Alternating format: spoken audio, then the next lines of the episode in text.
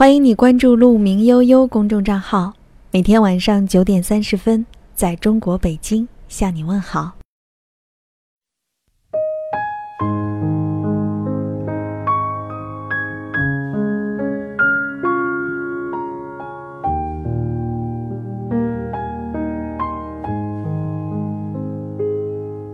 好久不见，你还好吗？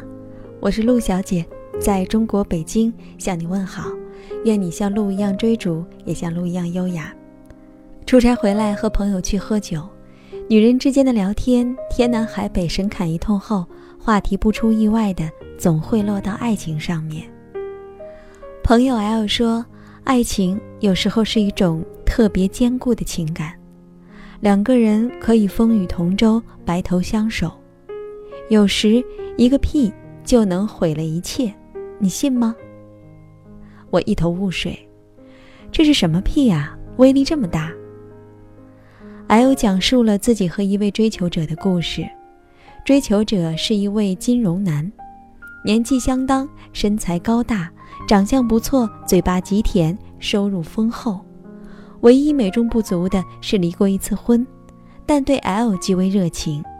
就这样追了 L 大半年。按照常理，作为年纪不小的 L 来说，这应该是一个不错的选择。可事实是，L 刚开始对他印象不错，可吃过几次饭后，就再也没有见面的兴趣。我问他为什么，他说有些地方感觉不对，但是不知道原因是什么。很长一段时间以来，L 经常一个人吃饭、逛街、听音乐会。还抽风式的运动，比如夜里十一点换上运动衣出来跑五公里，然后再回家睡觉，或者一早起来去游泳一千米。打电话约他喝咖啡，他总说没时间。问他忙什么，他说发呆。有些人获取能量的办法就是对外发泄，有些人则是独处。很明显，L 属于后者。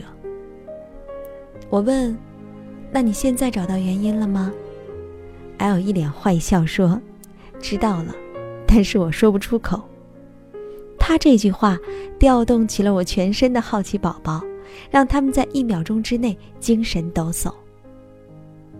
他接着说：“前几天我们一起吃饭，这人吃饭特别专注，专注到忘记了对面还坐着一个人。”把自己喜欢吃的东西一口气全吃光，不仅如此，酒足饭饱后身子一斜，屁股一抬，你可以想象接下来是多么刺耳的一个声音了吧？旁边还坐着人呢，我扑哧一声，差一点被酒呛到，连喘带笑地问：“然后呢？你怎么说的？”他说：“我什么也没说，特别平静地拿着包就走了。”后来，他们因为这件事情大吵一架。L 说：“一个人不能这么没有教养，无论是二人世界还是公众场合，你的眼里完全没有别人。”金融男说：“你总是在意这些虚的，完全不关心我是不是肚子不舒服，这就是真实的生活呀！我把我最真实的一面展现给你，不好吗？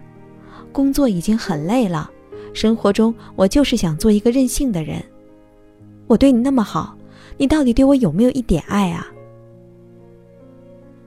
？L 回答说：“抱歉，我确实无法爱上一个完全不讲究，在公众场合打嗝放屁的人。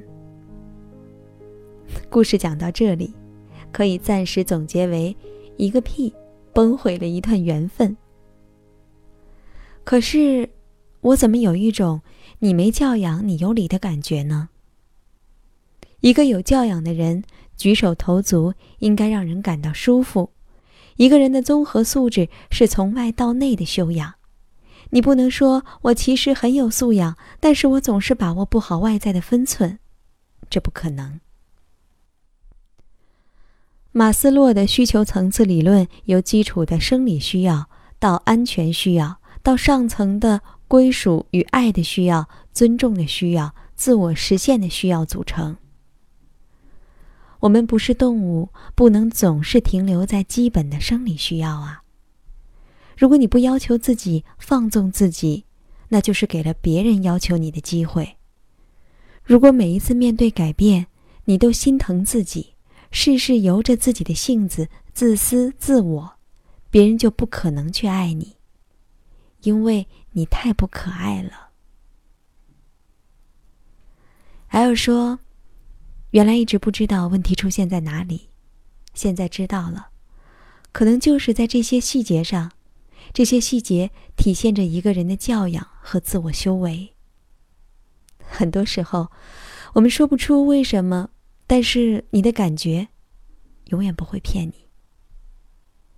把别人看在眼里，放在心上，这是一种能力，很重要。其实，无论时代如何变化，环境如何变化，我们都还是喜欢可爱的人儿。比如，一个人自律、克制、积极、阳光，别人和你在一起能够感受到很多美好，愿意和你一起畅想未来，这样的生活才有意思，我们才有可能一起走一走。愿我们都能够成为。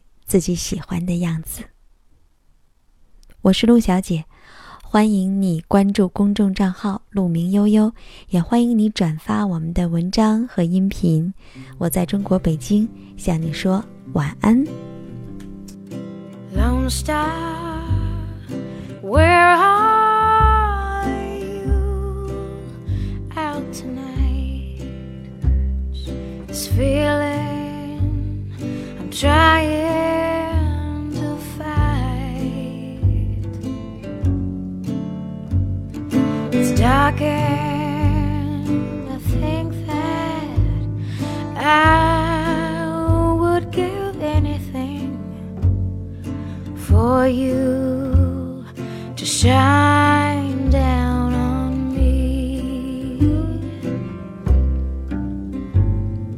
How far you are. I just don't know. The distance I'm willing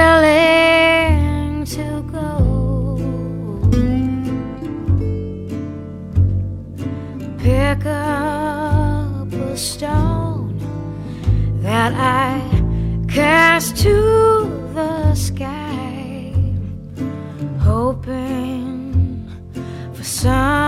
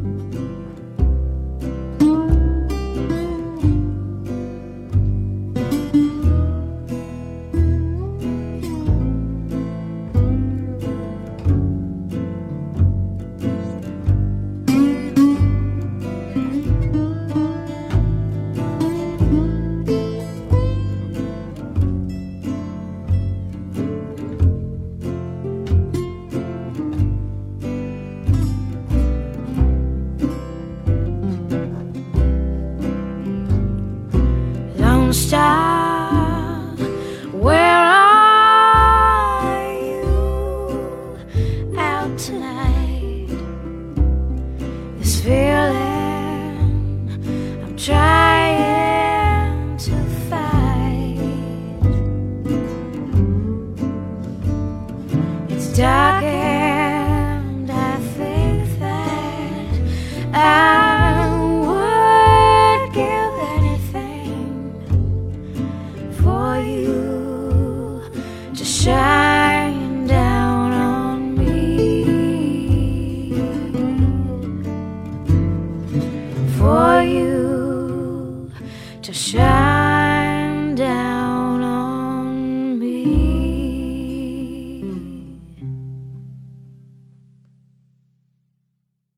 欢迎你关注“鹿鸣悠悠”公众账号，每天晚上九点三十分，在中国北京向你问好。